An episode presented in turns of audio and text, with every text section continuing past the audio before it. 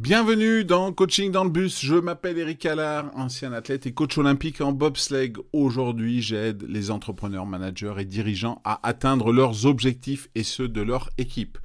Dans le podcast Coaching dans le bus, je délivre des idées, des conseils, des outils en 5 minutes maximum chaque matin, du lundi au vendredi, lorsque vous rendez sur votre lieu de travail. D'où le nom du podcast. Aujourd'hui, nous allons explorer les stratégies pour gérer efficacement la pression en compétition. Que vous soyez un athlète professionnel, un compétiteur amateur ou quelqu'un qui fait simplement face à des défis dans un environnement hautement compétitif, comprendre comment gérer la pression est essentiel pour la performance et le bien-être. Nous allons parler de sport bien entendu, mais tout ce que je vais évoquer est facilement transposable dans le domaine professionnel.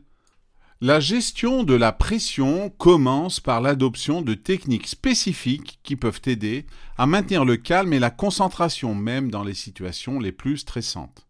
Cela va permettre de réduire l'anxiété, d'améliorer la concentration et de maintenir une performance optimale.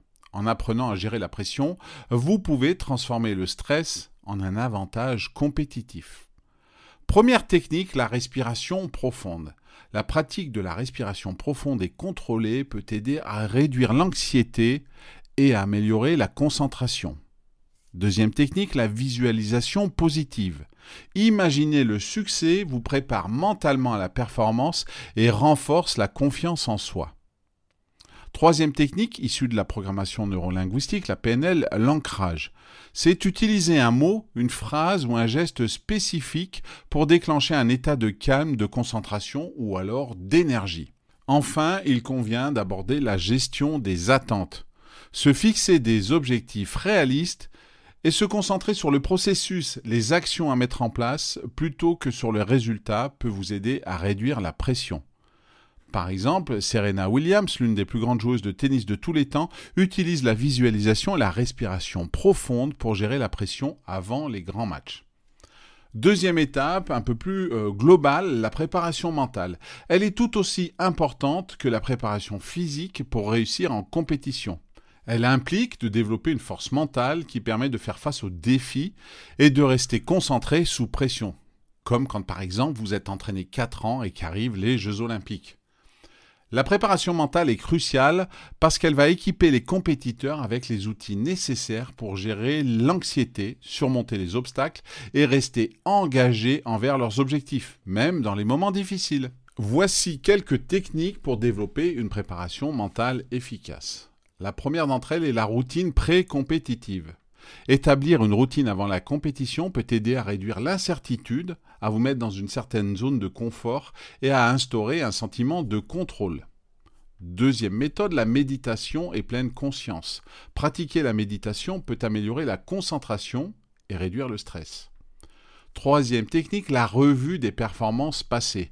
Analyser les performances antérieures peut vous permettre d'identifier à la fois les forces et les domaines d'amélioration et donc savoir exactement sur quoi vous devez vous concentrer sans trop vous disperser. Enfin, il y a aussi la méthode de coaching mental, travailler avec un coach mental pour développer des stratégies personnalisées de gestion de la pression. Michael Jordan, Kobe Bryant ou LeBron James, considérés comme parmi les meilleurs basketteurs de tous les temps, ont souvent souligné l'importance de la préparation mentale dans leur capacité à performer sous pression. Pour pouvoir mettre en place toutes ces pratiques, commencez dès aujourd'hui à intégrer ces techniques de gestion de la pression et de préparation mentale dans votre routine que ce soit par la pratique de la respiration profonde, la mise en place d'une routine pré-compétitive ou l'engagement dans la méditation.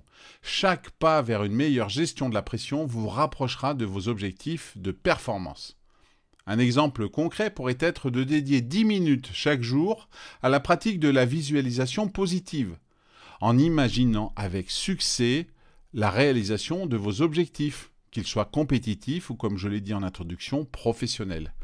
En adoptant cette approche proactive de la gestion de la pression et de la préparation mentale, vous pouvez non seulement améliorer votre performance en compétition ou dans le travail, mais aussi augmenter votre bien-être général.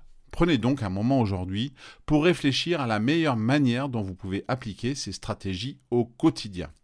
Voilà, c'est tout pour aujourd'hui. Merci encore une fois pour votre fidélité, de partager ce podcast euh, auprès de votre euh, réseau social préféré, de le noter sur les plateformes. Et bien sûr, je vous donne rendez-vous très vite pour un nouvel épisode de Coaching dans le bus.